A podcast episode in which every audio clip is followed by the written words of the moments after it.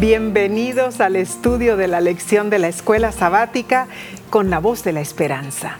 Si te has unido por las redes sociales o por la televisión, te agradecemos por acompañarnos. Repasaremos la lección número 10 para el 4 de septiembre de 2021 titulada El descanso sabático. Eh, ¿Qué te parece, Nessie, como lo solemos hacer? Vamos a dirigirnos a Dios para que nos dé sabiduría, Amén. entendimiento. Claro que sí. Oremos. Padre que moras en los cielos, estamos aquí tus hijos, agradeciéndote el privilegio de poder estudiar juntos, en forma mancomunada alrededor del mundo y poder compartir pensamientos que elevan al cielo. Te pedimos que nos bendigas. En el nombre de Cristo Jesús. Amén. Amén. El texto de esta semana en el sí se encuentra en el libro de Levíticos. Levíticos capítulo 23, versículo 3. Dice así, seis días trabajará, se trabajará, mas el séptimo día será de sábado, santa convocación. Ningún trabajo haréis. Día de sábado es de Jehová, en donde quiera que habitéis. Esta semana, Nesí, vamos a, a compenetrarnos. Veremos eh, respuesta a preguntas como, eh, fíjate, ¿por qué Dios instituyó un día concreto en el tiempo como una señal para su pueblo? ¿Cómo actúa esta señal como un acuerdo eterno para las generaciones futuras? ¿Y qué relevancia tiene esto en la actualidad, Nessie? Bueno, interesante va a estar. Y sabes, Omar, Dios nos ha regalado ah, el don de la memoria. Así es. ¿No es cierto? Es es una bendición de Dios.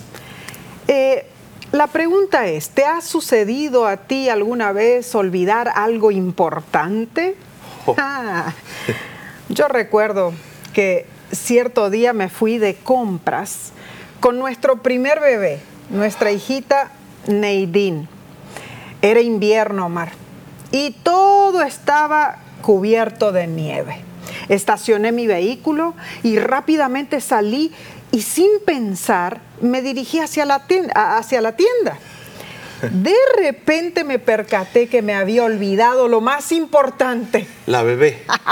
Nuestra bebé quedó dentro del vehículo y yo había trancado las puertas y dejado las llaves adentro, me había olvidado. Ay, Omar, la desesperación que me inundó. Eh, tuve que llamar a la policía para que abrieran, lógicamente, ¿Y cómo la puerta, la gente? puerta del auto. Sa- claro, mientras eso sucedía, había más de 30 personas que estaban alrededor y me miraban con cara, Bueno, bueno, diciendo, qué madre inconsiderada. Que la buscaste. Ah, Olvidarse de su bebé de esa manera. Ay, me sentí, pero muy, muy mal. Pensemos entonces en este regalo de la memoria que Dios nos ha regalado, que Dios nos ha dado. ¿Qué si no tuviéramos ese don? O sea, ¿qué si lo único que conociéramos fuera el presente? Ah, yo creo que la vida sería muy complicada. Esta semana volveremos al tema del sábado, pero lo veremos desde una perspectiva diferente en realidad. ahora, Nesí, no olvidemos que el cuarto mandamiento eh, comienza eh, con la palabra, yo la llamo la palabra más importante porque da hincapié a un, a, a- a un eh, concepto. Comienza con acuérdate. Ningún otro mandamiento comienza así. El mandamiento del sábado es un recordatorio perpetuo para todo el mundo de, la autoridad creadora de Dios, por supuesto. Donde quiera que estemos en el mundo, lo reconozcamos o no, el sábado llega a la humanidad ofreciendo, bueno, sus bendiciones cada séptimo día. Es el cumpleaños de la creación semanal. Ahora, El día de reposo en las escrituras nos recuerda que Cristo nos creó y nos redimió. Amén por eso. Amén. Cristo nos libera, nos recrea y vendrá otra vez. Gloria a Dios. La lección de esta semana subraya el hecho de que en el plan eterno de Dios, el sábado es un día, bueno, de bendición, eh, deleite, adoración y servicio. Especialmente en sábado, mientras permanecemos en la presencia divina y participamos en la adoración colectiva, donde buscamos a Dios y Él nos recrea a su imagen. es tremendo esto, Nessie. Importantísimo, Mar. Los autores de la lección aseveran que hay todo tipo de argumentos en contra de la observancia del sábado, el séptimo día. Algunos dicen que Jesús cambió el sábado por el domingo o que Jesús abolió el sábado o que los apóstoles reemplazaron el sábado por el domingo en honor a la resurrección y así sucesivamente. Y últimamente algunos, algunos argumentos se han vuelto más sofisticados, afirmando, por ejemplo, que Jesús es nuestro descanso sabático, que no necesitamos santificar ese día ni ningún otro día y existe el argumento, por extraño que parezca, de que al descansar en el séptimo día de alguna manera buscamos abrirnos camino hacia el cielo.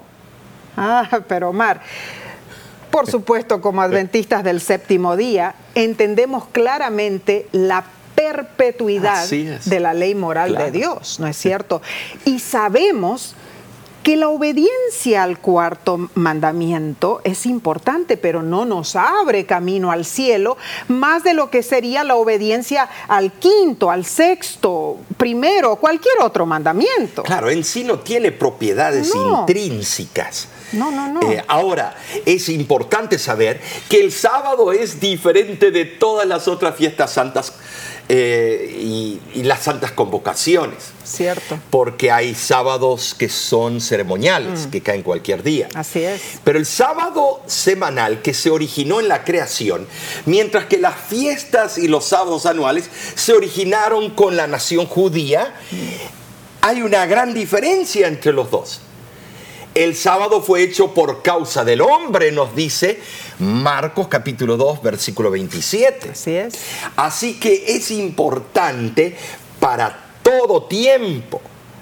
Las fiestas anuales fueron hechas para los judíos y dejaron de ser obligatorias cuando lo simbólico halló su cumplimiento en la muerte del Mesías, Cristo Jesús, como lo encontramos en Colosenses capítulo 2, versículos 16 y 17. El día sábado forma parte de la ley de Dios, los diez mandamientos. Fue instituido antes de que entrara el pecado. Y el sábado permanecerá después que el pecado haya sido eliminado. Eh, así lo dice Isaías 66, versículos 22 y 23, de ese mes y de sábado en sábado.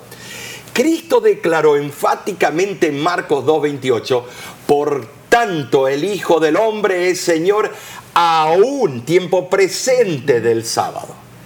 Él es el Señor de ese día, no los judíos, no la iglesia adventista. Nadie debe quebrantarlo, pues Dios lo considera mi día santo. Hermosa lección estudiaremos esta semana y sé que profundizaremos en puntos que no hemos visto antes todavía en este trimestre. Entonces, Omar, vamos a ver la parte del domingo 29 de agosto que se titula El sábado y la creación. O sea, aquí volvemos a los primeros capítulos de Génesis, ¿no? Ahora, es interesante decir que el primer capítulo y el primer versículo eh, ha sido objeto de muchos debates en los círculos teológicos a través de la era cristiana y creo que en este foro debemos aclarar algunas cosas. Algunos han sostenido que el versículo se refiere a la creación de este mundo físico y de toda la vida que hay en él en un momento de tiempo muy anterior a los siete días de la semana de la creación. Ah, este concepto es conocido como la teoría de la catástrofe y la restauración y ha sido sostenida durante siglos por teólogos que han especulado la expresión hebrea tohu wabohu, eh, desordenada y vacía. Es la idea de que una interrupción de tiempo de gran duración separa el versículo 1 del versículo 2 de Génesis 1 han traducido la frase, frase tohu wabohu eh, como que la tierra fue obligada a estar desordenada y vacía y debía ser restaurada. Pero el concepto de una restauración debe rechazarse porque, de acuerdo a algunos teólogos, mm. las palabras hebreas tohu wabohu no significan algo dejado desolado, más bien describen un estado de la materia desorganizada y sin vida. Aunque yo eh, veo que eso es lo mismo. Eh, número dos, las escrituras enseñan que la obra de la creación de Dios estaba acabada desde la fundación del mundo. Amén. Hebreos 4.3. Claro que sí. La tercera teoría, eh, la tercera respuesta, perdón, esta teoría envuelve la eh, blasfema doctrina de que diversas tentativas de creación de Dios fueron imperfectas y sin mm. éxito, porque Él tenía un dominio limitado. Mm. Por eso esta teoría es peligrosa, mm. de acuerdo a algunos teólogos. Versículo, eh, perdón, Punto número cuatro. Este punto de vista en realidad niega la inspiración y la autoridad de las escrituras la idea de sucesivas creaciones y catástrofes anteriores a la semana de la creación no, no, tiene evidencia válida, ya sea de parte de la ciencia o de la palabra inspirada es pura especulación. Claro, claro. Pero hay una quinta, eh, quinto punto. El origen de estos pensamientos erróneos están teñidos con los conceptos racionalistas del naturalismo y la evolución creacionista. Mm. serios engaños. Sí, porque Juan Pablo II eh, se dedicó a eso, a hablar de la creación evolucionista. Mm. Triste, triste, porque el enemigo pone estos engaños en nuestro camino. Debemos estudiar cuidadosamente la palabra de Dios para no caer en el error. Y los autores de la lección traen a relucir versículos que nos hacen recordar cuán especiales somos en la creación de Dios. Génesis 1, 26 y 27 dice, entonces dijo Dios, hagamos al hombre a nuestra imagen, conforme a nuestra semejanza, y señoré en los peces del mar, en las aves de los cielos, en las bestias, en toda la tierra y en todo animal que se arrastra sobre la tierra. Y creó Dios al hombre a su imagen, a imagen de Dios lo creó, varón y hembra los creó. Y Génesis 9, 6 termina diciendo, a imagen de Dios es hecho el hombre. Bueno, ¿qué nos enseña esto, Omar? acerca de cuán especiales somos los seres humanos y cuán radicalmente diferentes somos del resto de la creación de Dios. Eh, bueno, sí, mira, estamos en un tema increíble. el plural, plural, hagamos fue considerado casi unánimemente por los teólogos de la iglesia primitiva como que indica a las tres personas de la deidad. Las declaraciones de que el hombre había de ser hecho a nuestra imagen mm. y fue hecho a imagen de Dios llevan a la conclusión de que los responsables deben ser personas de la misma deidad o entidades. Mm. Eh, eh, la palabra Alehim o Elohim es en plural. Claro. A imagen de Dios significa más que una mera semejanza física. La imagen de Dios tiene que ver con la totalidad de quienes somos. Eh, cuando digo eso, somos eh, la fase física, mental, emocional y espiritual. Todo, ¿no? Un conjunto. todo, un conjunto, un paquete. Se nos ha dado eh, conciencia, razón y juicio para tomar decisiones éticas y morales. Eh, tú lo reconoces, yo también. Pero sobre todo está grabado en nuestro código genético, en nuestro ADN en el nivel más profundo el hecho de que somos seres que adoramos a Dios y tenemos la genética de Dios. Amén. Que Dios tiene genética. Bueno, fuimos hechos a la imagen de Él. Mm. Algo sacamos de Él.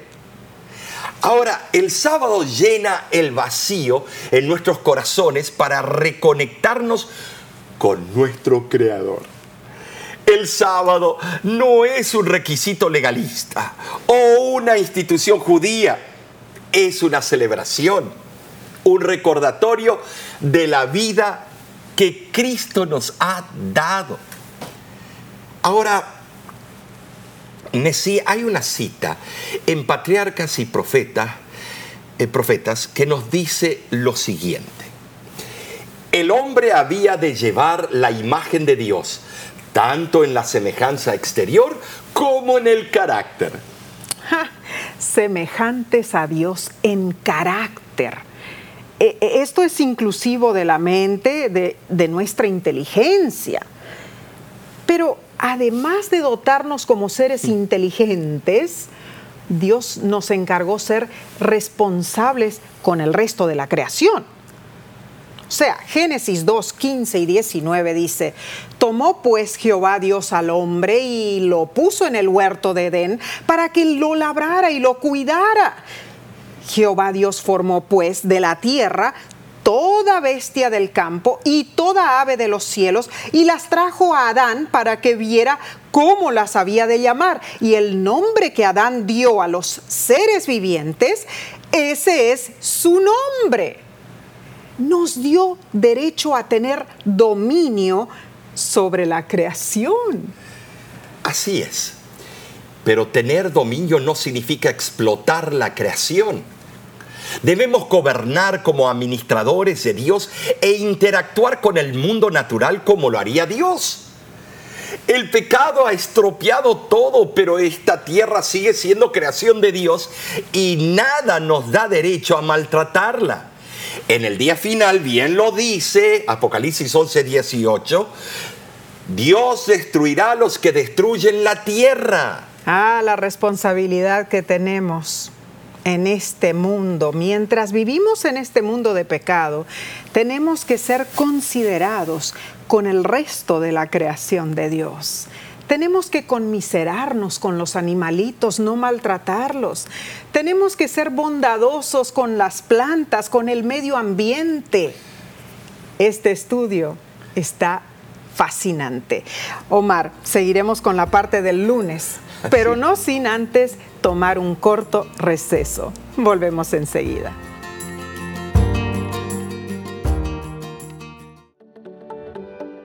En nuestra aplicación puedes encontrar más contenido como este que te ayudará en tu vida espiritual. Lo puedes descargar visitando nuestra página web lavoz.org.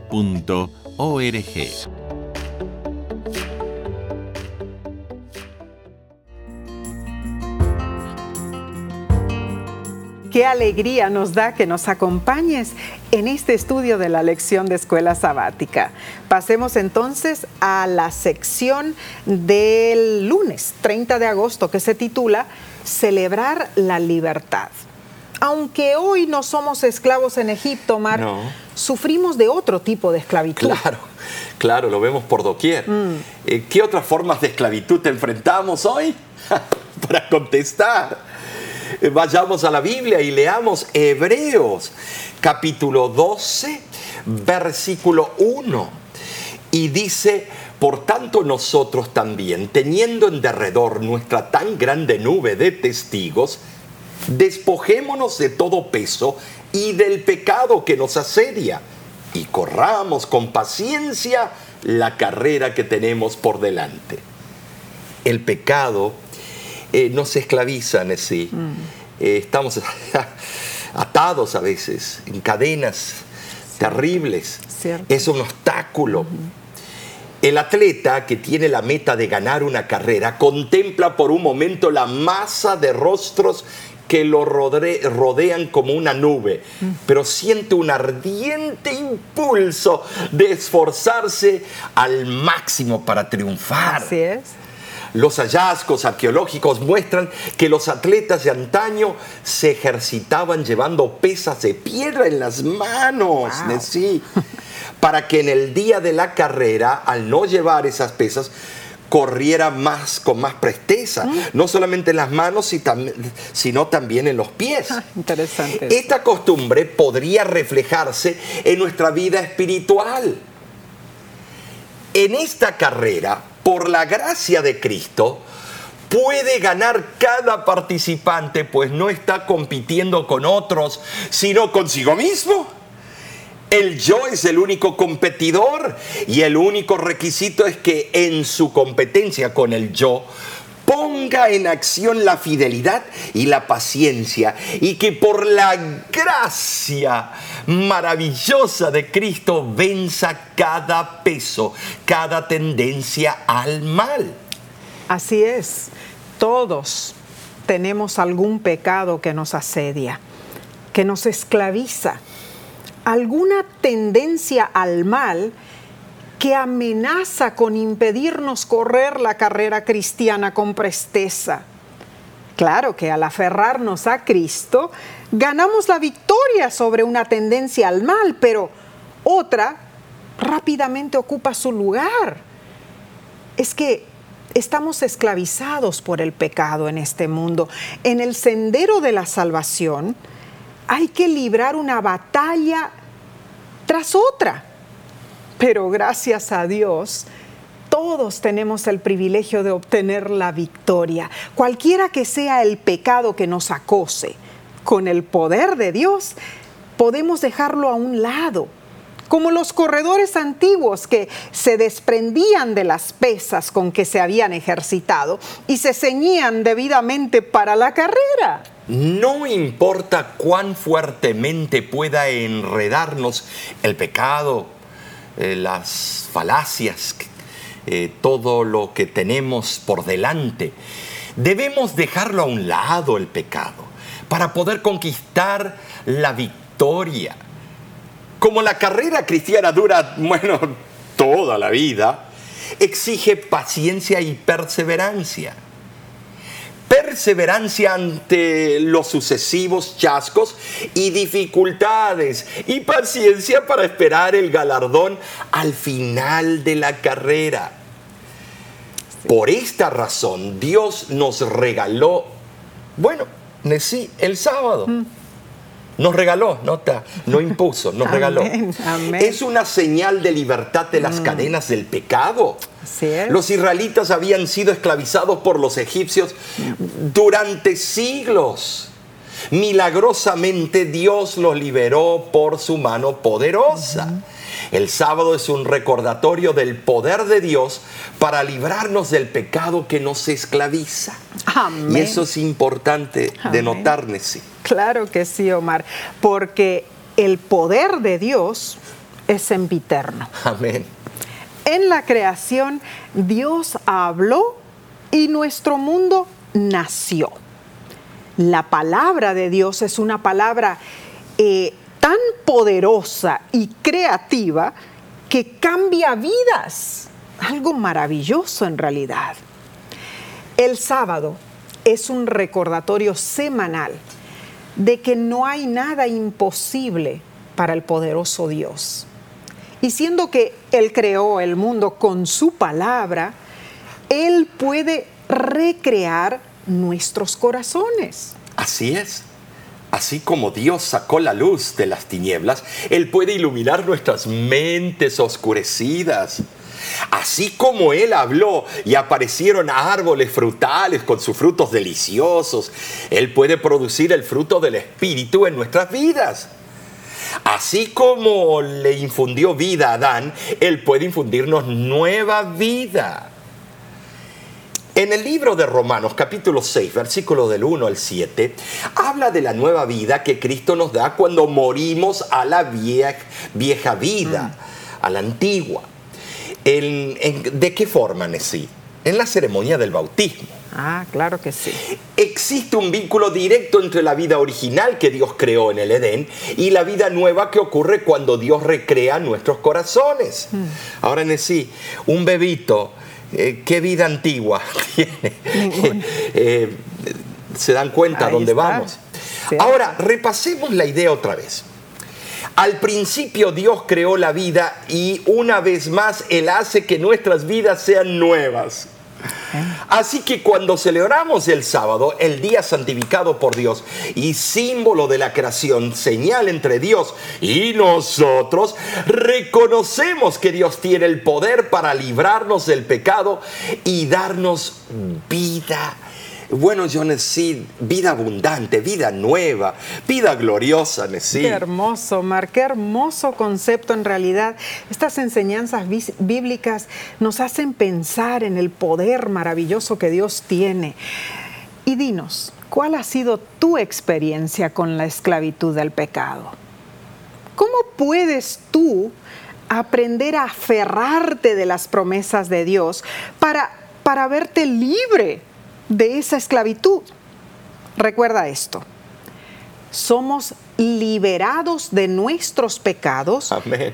cuando recordamos que Dios es el creador y que podemos confiar en Él también, eh, y, que también nos volverá a crear y nos liberará incluso ahora mismo de la esclavitud del pecado. De- eh, déjame interrumpirte, Nesí. O sea que el concepto creación y salvación no se los puede separar. No, no. Están unidos con un cordón umbilical. como dos eslabones y conectados. No entienden eso. Cuando separan la creación al Dios creador y lo separan al Dios salvador, hacen una tremenda brecha. Así es. Y entonces hay un hueco, un vacío, y los dos están juntitos, van mano a mano. Ah, tremendo, Mar. Eh, pero claro, eh, eh, el, el punto de la creación está incluido en el cuarto mandamiento. Claro, claro, ¿No es cierto? Dios claro. creó los cielos, la tierra, el mar, todo lo que en ellos hay. Claro. Muy bien, entonces, ¿qué nosotros, qué debemos hacer nosotros? Lo único que debemos hacer es fácil, estar dispuestos a dejarlo a Él obrar en nosotros. Ese es el único punto que debemos preocuparnos en nuestra vida Así es, espiritual. así es, pero esto se pone bueno. Ah, ahora veamos lo que sigue en la lección del martes 31 de agosto. Se titula El forastero dentro de tus puertas. Éxodo capítulo 19, versículo 6 nos dice lo siguiente. Y vayamos al libro de Éxodo, capítulo 19, versículo 6. Y dice así, y vosotros me seréis un reino de sacerdotes y gente santa. Esta era la manera que Dios veía a su pueblo. No como santulones, sino como pueblo santo, Amén. santos militantes. Y Dios esperaba que su pueblo tomara su posición con gran seriedad, Claro. que sean protagonistas.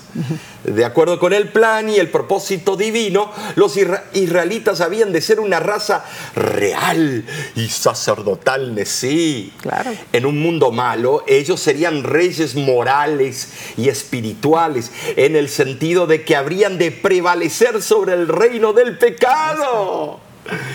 Como sacerdotes, debían de acercarse al Señor en oración, en alabanza y en sacrificio. Pero como intermediarios entre Dios y los paganos, debían servir como instructores, predicadores, profetas, y habían de ser ejemplos de un santo vivir, exponentes celestiales de la verdadera religión. Ah, pero en Éxodo 23, versículo 12, vemos la otra cara de la moneda. O sea, vemos el papel de los extranjeros entre el pueblo. Y dice así, seis días trabajarás y al séptimo día reposarás para que descanse tu buey y tu asno, y tome refrigerio el hijo de tu sierva y el extranjero. Ah, la mayoría de la población extranjera del pueblo de Israel eh, se ocupaba en duros trabajos, un hecho que claramente explica por qué se menciona particularmente aquí el al extranjero. Y los autores de la lección comentan lo siguiente, aunque debemos, eh, siempre debemos tener presente lo que representa el sábado para nosotros, también debemos recordar lo que debería decirnos acerca de los demás.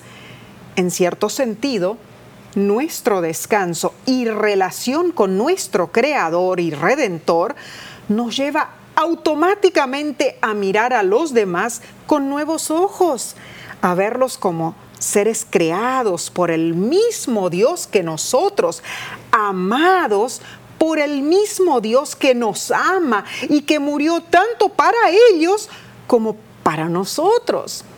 Como hemos visto, los seres vivientes, los extranjeros, eh, los sirvientes e incluso los animales deben recibir un descanso sabático. Ahora, cada semana al pueblo hebreo y a nosotros también, se nos debe recordar cuánto tenemos en común con otras personas. Incluso si disfrutamos de bendiciones y privilegios que otros no disfrutan, debemos recordar que seguimos siendo parte de la misma familia humana y debemos tratar a los demás con respeto y dignidad debemos autoanalizarnos y hacernos las siguientes preguntas. ¿Y cuáles? Sí. ¿Cómo podría mi observancia del sábado convertirse en una bendición para aquellos que no lo guardan? Ah, importante. ¿Cómo puedo usar el sábado como testimonio a los demás? Ahora, estas preguntas son para meditar y exhortarnos a testificar con aquellos que no conocen la verdad. Ah, Omar. Eh, eso es eh, muy eh, es relevante, importante, es relevante. Claro, claro. En, en, realidad, cuando nosotros, por ejemplo, estamos viajando en los aeropuertos, ¿no es cierto? Sí, sí, sí, intentamos no viajar en las horas de sábado. Claro. Y cuando conocemos a ciertas personas y entablamos conversación, y ellos descubren que somos adventistas del séptimo día, ¿qué es lo que primero ellos mencionan? Ah, sí. ah ustedes son los que van a la iglesia en sábado. Claro. Ustedes son los que no comen esto y no comen esto y lo otro. Si nos conocen por lo no, no los sí positivos. Es cierto. Cuando uno le explica en realidad la verdad maravillosa de lo que es el día del Señor y cómo Dios lo santificó, es como que se le caen a ellos las escamas de los ojos y por primera vez llegan a como que comprender eh, lo, lo poderoso que fue Dios en la creación y, y lo sabio que fue Él al darnos ese día especial para que podamos descansar, ¿no es cierto? Es, es algo increíble. Dios diseñó el sábado para toda la humanidad, no solamente para nosotros. La refrescante bendición del sábado, según las sagradas escrituras, es para cada ser humano. Gloria a Dios. Las maravillas del sábado no son exclusivamente para, para los judíos, ni para nosotros, como ya lo mencioné, son para todas las personas, todos los seres creados por Dios. El sábado no solo es un día de, de adoración, de ir a la iglesia, sino también es un día para bendecir a otros. Y recordemos que Jesús realizó más milagros de curación en el día de reposo, en el sábado, que en cualquier otro día. Interesante nomás, Omar, ah, porque para Jesús el sábado era un día especial. ¿Para qué? Para tocar a otros con su gracia. Era una delicia para él. Ah, qué hermoso. Entonces, piensa, ¿qué harás tú? Para que cuando tú celebres la bendición del sábado, puedas compartirla con los que te rodean. Hermoso estudio, Omar. Seguiremos con este precioso, bueno, esta preciosa lección, eh, profundizándonos en la palabra de Dios. Amén. Pero lo haremos enseguida después de una corta pausa. No te vayas, sigue acompañándonos.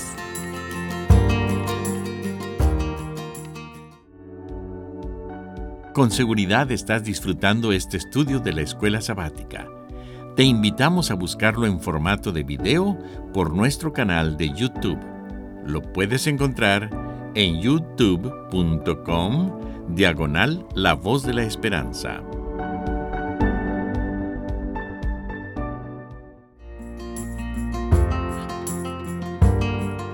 Nos estamos gozando al estudiar juntos la palabra de Dios. Gracias por acompañarnos. Pasemos a la lección del miércoles 1 de septiembre. Se titula Servir a los demás es honrar el sábado de Dios. Y en Juan capítulo 5 leemos el siguiente caso. Señor, le respondió el enfermo, no tengo quien me meta en el estanque cuando se agita el agua y entre tanto que yo voy, otro desciende antes que yo. Jesús le dijo, levántate, toma tu lecho y anda. Al instante aquel hombre fue sanado y tomó su lecho y anduvo. Y era día de sábado aquel día. Entonces los judíos dijeron a aquel que había sido sanado, es día de sábado, no te es lícito llevar tu lecho. Él les respondió, el que me sanó. Él mismo me dijo, toma tu lecho y anda. Entonces le preguntaron, ¿quién es el que te dijo, toma tu lecho y anda? Y el que había sido sanado no sabía quién fuese porque Jesús se había apartado de la gente que estaba en aquel lugar. Después le halló Jesús en el templo y le dijo, mira, has sido sanado, no peques más para que no te venga alguna cosa peor. El hombre se fue y dio aviso a los judíos que Jesús era el que le había sanado. Por esta causa, los judíos perseguían a Jesús y procuraban matarle porque hacía estas cosas en el día sábado. ¿Recuerdas, sí, cuando nosotros estuvimos allí? estuvimos allí filmando con Derek y Rocío.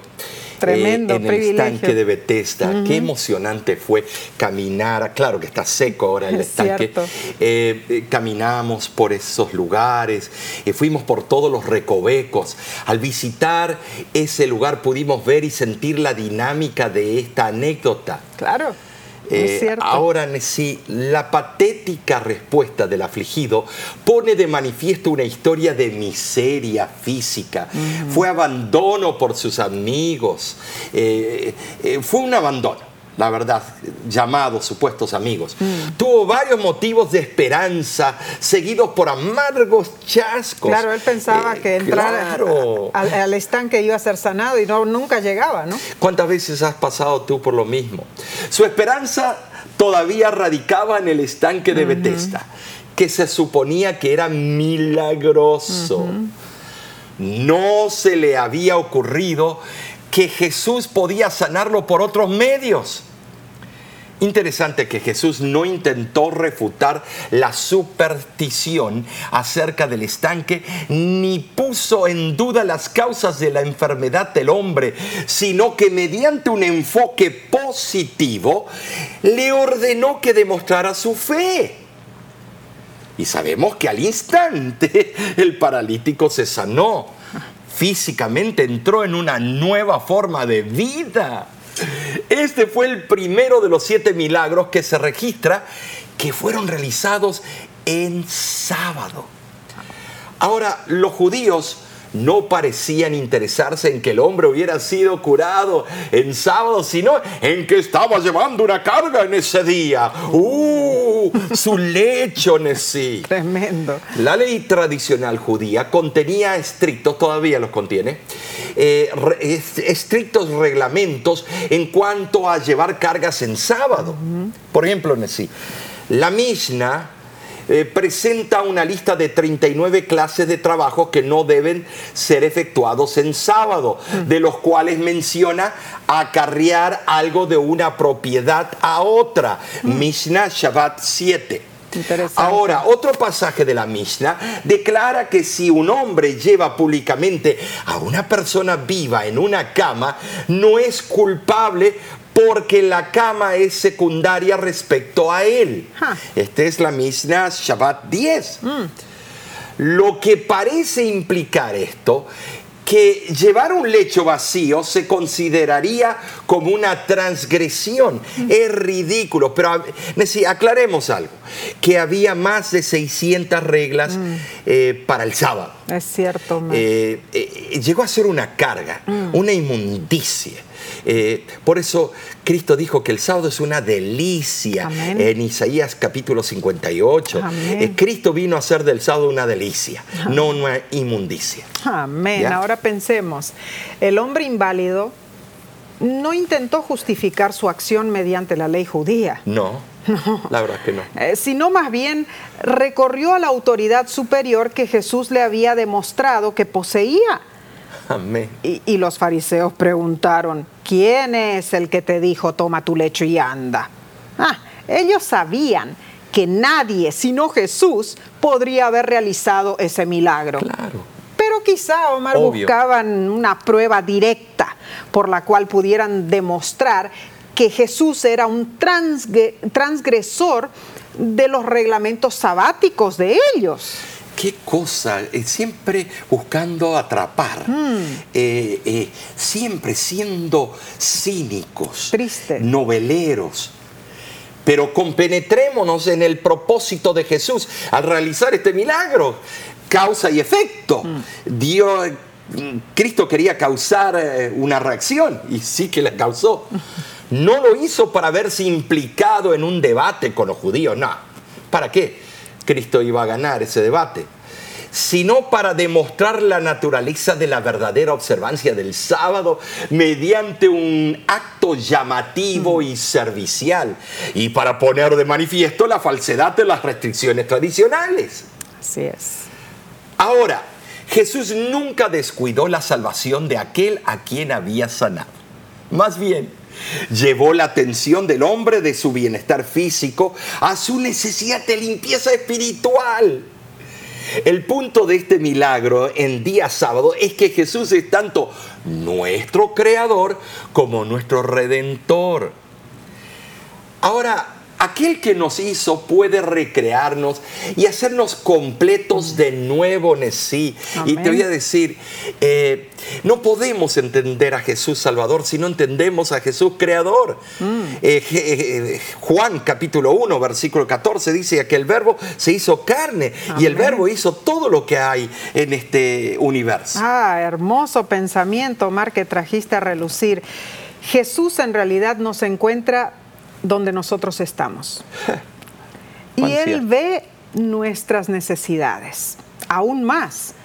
Nos redime por su gracia. Y convierte nuestra desesperación en esperanza. En el ejemplo de Jesús vemos claramente cómo debiéramos celebrar el sábado. Isaías capítulo 58, 13 y 14 dice lo siguiente si retrajeres del sábado tu pie, de hacer tu voluntad en mi día santo. Y al sábado llamares delicias, santo, glorioso de Jehová, y lo venerares, no haciendo tus caminos, ni buscando tu voluntad, ni hablando tus palabras, entonces te deleitarás en Jehová. Ah, las agendas humanas no son parte del ideal del sábado de Dios. Más que cualquier otro día de la semana, el sábado debería extirparnos de nuestro propio egoísmo y hacernos pensar más en los demás y en las necesidades de los demás, más que en nosotros mismos y nuestras necesidades. Ay, Omar, que Dios nos ayude a hacer su divina voluntad. Ah, pero, pero sigamos esto, Mar. Pasemos al estudio del jueves, 1 de septiembre, titulado la señal que pertenecemos a Dios. Oh, oh, oh. Me encantan estos títulos, no sé quién los elige, pero la verdad que son títulos inspirados por, por Jehová. Así es. Las señales son importantes, sí, muy importantes, y lo siguen siendo hoy en día. Durante la Segunda Guerra Mundial, Inglaterra esperaba una inminente invasión del ejército alemán. Se hicieron preparativos para defender el hogar de la isla tanto como fuera posible. Se procuraron instalar fortificaciones adicionales a lo largo de las playas. Ahora, mi tío abuelo estaba a cargo, eh, bueno, de 18 eh, millas de caminar él con su fusil. Eh, protegiendo, porque la gran mayoría de los soldados estaban en la parte continental de Europa. Solitos, me, contaba él, sí, ya viejito, antes de morir, que decidieron hacer tanques de guerra ficticios para señalar que tenían buena defensa. Hicieron miles de tanques, para ser exacto, alrededor de 10.000 tanques de hule o plástico, lo pintaron de negro, Tremendo. hule y, eh, y de algunos de cartón. Los alemanes iban con los aviones espías y sacaban fotos y vieron los supuestos tanques de guerra como señal de que los ingleses estaban muy bien preparados. Así que decidieron no atacar. Tremendo, tremendo. Las señales son muy importantes. Muy cierto. ¿De qué es señal el sábado, Nessie? ¿De mm. qué se habla tanto que es una señal? Es una señal, pero ¿de qué? Bueno, veamos, Éxodo 31, del 13 al 17, lo aclara contundentemente. Dice, tú hablarás a los hijos de Israel diciendo, en verdad vosotros guardaréis mis días de sábado, porque es señal entre mí y vosotros por vuestras generaciones, para que sepáis que yo soy Jehová, que os santifico. Guardarán pues el día sábado de los hijos de Israel, celebrándolo por sus generaciones por pacto perpetuo señales para siempre entre mí y los hijos de Israel, porque en seis días hizo Jehová los cielos y la tierra, y en el séptimo día cesó y reposó.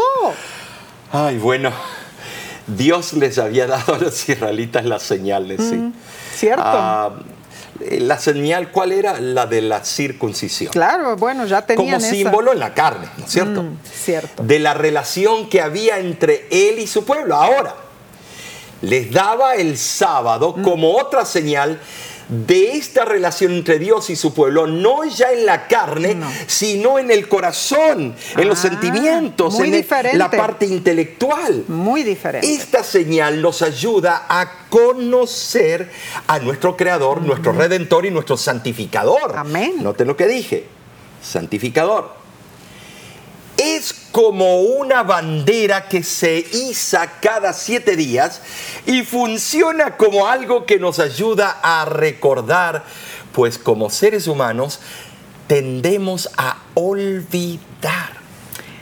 El día sábado es santo, como lo vemos en Génesis 2 del 1 al 3.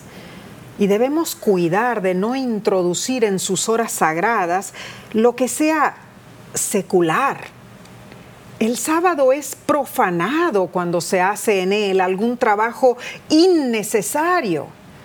Ahora, no se prohíben en ese día los actos de misericordia o los que pudieran resultar indispensables, lógicamente, pero la violación del sábado con cosas mundanas quebranta la relación del pacto entre Dios y nosotros. El sábado es la señal distintiva de nuestra lealtad a Dios. Su violación es una ofensa gravísima, un acto en verdad de, traición al gobierno divino. Ezequiel capítulo 20, versículo 20, eh, lo reafirma. Y es importantísimo que notemos que este versículo da al clavo el martillo. Y dice así, y santificad mis días de sábado. y sean por señal entre mí y vosotros, para que sepáis que yo soy Jehová vuestro Dios. Recordemos, el sábado es un monumento recordativo de la creación, es una señal que Jehová nos santifica y nos libra del pecado.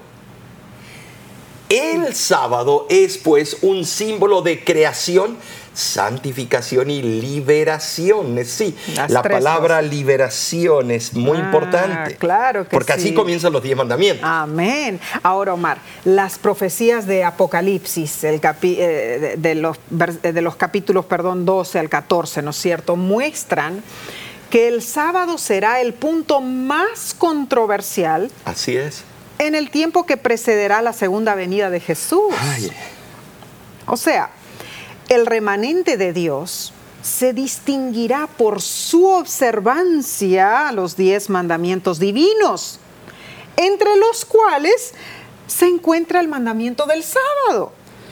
Al mismo tiempo, las potencias religiosas apóstatas así es. Exaltarán el falso día de reposo y demandarán su observancia. Importantísimo este punto que, que has mencionado, sí. te voy a decir, no podemos nosotros dejarlo a un lado. Es relevante. Así ya es. se está pavimentando el camino. Por eso, la observancia del sábado es la señal de que la persona que observa este día reconoce a Jehová como su Dios Amén. personal. La observancia del sábado no se basa en ninguna división natural del tiempo en ciclos semanales, No. sino en el mandato expreso de Dios. Así es. Esto es tremendo, esto más que la física. Los hombres pueden alegar que el efecto saludable del descanso sabático podría lograrse en cualquier otro día de la semana. Sin embargo, Dios ha designado un día de descanso específico. Nos manda que lo santifiquemos, que no nos dediquemos en él a actividades seculares ni a placeres personales. Más bien, que sea un día de delicia y bendición. Amén. Eh, amén. Esto es algo serio en sí. Un día de delicia o bendición. Ah, importante, Omar. Estos puntos en realidad nos hacen pensar y reconocer que el sábado pertenece a Dios. Punto. No es nuestro. El sábado es suyo. Por lo que, bueno, amablemente Él nos invita a encontrar eh, nuestro deleite, el deleite más profundo y nuestro mayor placer en adorarlo y en bendecir a otros en ese día de reposo. Interesante, Omar, porque la pluma inspirada menciona que el cielo guarda el sábado. Así es. Ah, tremendo. Leo del libro Joyas de los Testimonios y dice así, todo el cielo observa el sábado, pero no de una manera desatenta y ociosa. En ese día, cada energía del alma debe despertarse, porque no hemos de encontrarnos con Dios y con Cristo nuestro Salvador. Podemos contemplarle por la fe. Él anhela refrescar y bendecir toda alma. Ay, Omar, qué bendiciones este gran regalo que Dios nos dio su día santo el sábado. E- Es una bendición y te voy a decir, un sello, una señal, tiene el nombre del dueño eh, de la- la propiedad, Claro. tiene su poderío, Así es. tiene el símbolo, tiene todo lo que tiene el cuarto mandamiento. Muy cierto. Y es muy relevante que notemos que cuál es el foco que más va a atacar Satanás entre el- los cristianos. Es este, el cuarto Cierto. mandamiento. ¿Por qué? Porque es el más, de- más detestado de todos. Y no entiende que si amamos a nuestro Dios eh, de todo nuestro corazón, no nos va a costar respetar los parámetros de su petición. Claro que no, claro que no. Es necesario que nosotros tomemos con importancia y con un sentido de urgencia Y con seriedad. y seriedad lo que es el memorial de su creación Claro. y no ya eh, yo fallo tanto en esto Mm. eh, y, y ya ya es momento que su pueblo se santifique Gloria a Dios. ya hemos sido justificados por la fe y se- seguiremos siendo pero ahora estamos en el camino de la santificación Amén, amén. Y es importantísimo guardar ese día que Dios quiere que guardemos, que, que no eh, pongamos adoración al, al día en sí, sino no. al Creador, ¿no es cierto? A nuestro amante Salvador. y es nuestro deseo eh, que tú y tú- los Redentor. tuyos eh, puedan aprovechar cada sábado, que sea una bendición Amén, en tu vida. amén. Ah, pero la semana que viene estudiaremos otra preciosa lección. ¿Cuál es el título? Lleva por título Anhelo de más. Estará Oh, interesantísima. No te lo pierdas, estimado. Recuerda, usa la misma plataforma. Puedes vernos por televisión, escucharnos por la radio o las plataformas de la red social. Así es. Eh, si vas a usar YouTube, eh, suscríbete, invita a otros. Te lo agradecemos y haz like, que te gusta. De nuestra parte, hasta la próxima semana.